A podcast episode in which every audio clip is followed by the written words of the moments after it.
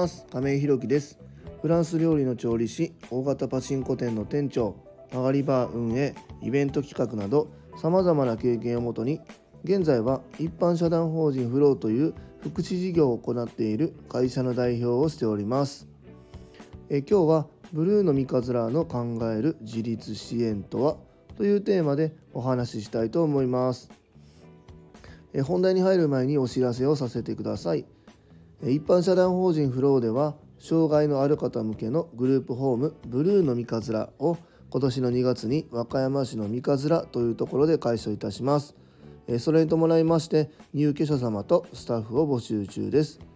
そちらの詳細などは公式 LINE やノートでもご案内しておりますので是非概要欄のリンクからご覧いただきますようお願いいたします。え、ー、と放送いつもね7時にやるんですけど今日はすいません。起きたのが今です。7時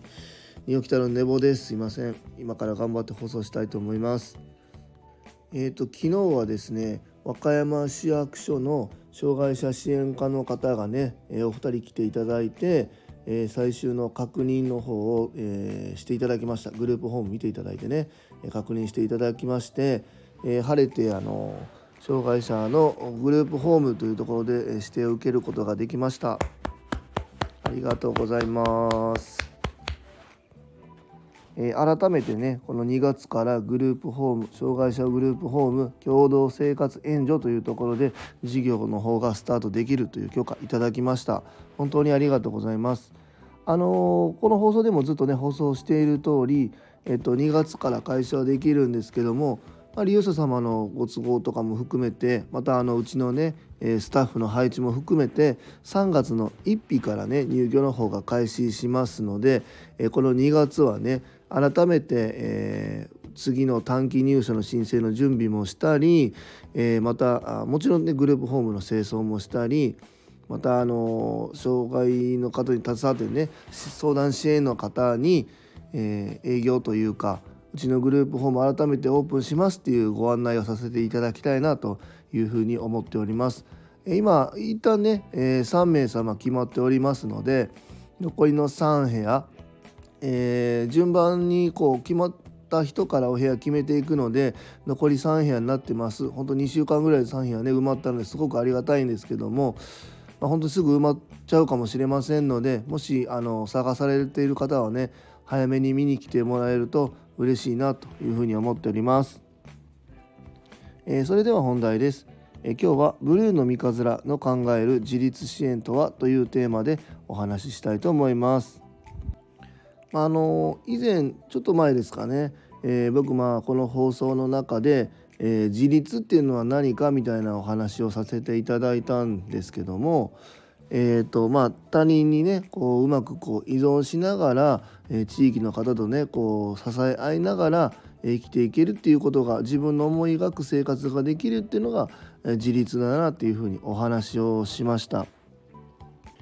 まあ、全部自分でできることがもちろんいいんですけども、えー、もちろんね僕も含めて何もかも一人でできるっていうことはないので、えー、人にねこうお願いしながらまた誰かの助けになりながら、えー、生きていくっていうことが一つの自立なのかなというふうにまあ僕は思っています。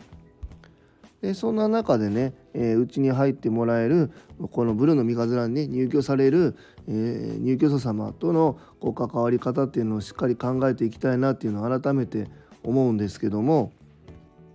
もちろんねあの苦手なことだったりちょっとできないなって思うことが、えー、ある方がねうちのグループホームに入居してくださるので、え僕含めうちのねスタッフはできる限りは協力するというところで、まあ、やっていこうかなというふうに思っててで逆にえ利用者さんができることは他の利用者さんを含めねえ助け合いながらやっていきたいなというふうに思っております。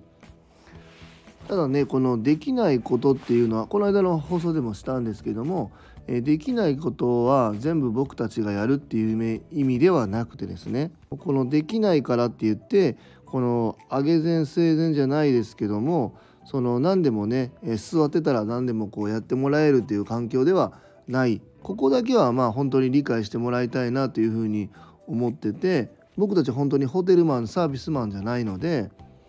えできないことはできないっていうのをみんなでこう把握して理解して、えそこに向けて、えできる限りやっぱりね今後の生活も含めて考えていきたいので、えできるようになるように僕たちがこう促していったり、え協力したりしてやっていきたいなというふうに思っているんです。そういう意味でもね、え自分ができることできないことっていうのをみんなで共有する必要があるのでこう正直にね話していただきながら、え共有してそこにアプローチしていきたいなというふうに思っております。えー、とはいえね一方でねちょっと考えなければいけないなっていうのをちょっとこの間あの、えー、感染症対策の講習会受けた時に思ったんですけども、えー、服薬管理ですね服薬管理のところまあ、今ご入居されている方で、えー、お二人ねお薬飲まれている方っていうのが、えー、いるんですけども、えーと、服薬管理っていうのはやっぱりこう病院のもちろんね先生から処方されて必要な量を必要な時間に飲むっていうのが大切で、えー、そこをもちろんご自身でやってもらえるっていう前提で今お話は伺っているんですけどもここちょっとね考えたいなというふうに思っててやっぱりこの飲み忘れだったり飲み間違いっていうのがあった時にまあ大したことない薬っていうのはないと思うのでやっぱりその方の症状だったりに合わせて出ている薬っていうのがあるので飲み忘れたり飲み間違った時にえー、どんなことが起こるのかっていうのもそう、えー、想像した時にね、えー、私たちのグループホームに入っていただいた中でそこのトラブルっていうのはやっぱり避けたいなっていうふうに思っているので、えお薬に関して、まあ、自分で飲んでもらうっていうのはもちろんそうなんですけども、えこの時間帯に、え飲めるようにしっかりアプローチしていくっていうところ、まあ、お薬を預かって例えば食前とか食後とかねえー、寝る前みたいな朝起きた時みたいな薬はきちんとその時間に僕たちから、ま、お渡ししてで、え、飲んでいただくっていうこともこれはちょっと大切なのかなっていうふうに思っています。えー、もちろん何でもかんでも自分でやってもらえるのが大変助かるし、えー、当然それが自立につながっていくっていうのは分かってるんですけどもそこら辺はね一個線引きとして考えていきたいなというふうに思っています。でまあ、こういうのも含めてねいろんなグループホームっていうのがありありまして、えー、例えば門限のところ門限決まってる決まってない、えー、朝を揃って食べないといけないところもあれば起きた時間それぞれが自分で、えー、決めてですね朝食を食べるっていうとスタイルのグループホームもあると思うんです。どっちも自立だと思うんですよね。決めれた時間にみんなで一緒に食べるっていうことを生活のリズムっていうことを含めて自立と考えるグループホームもあればですね、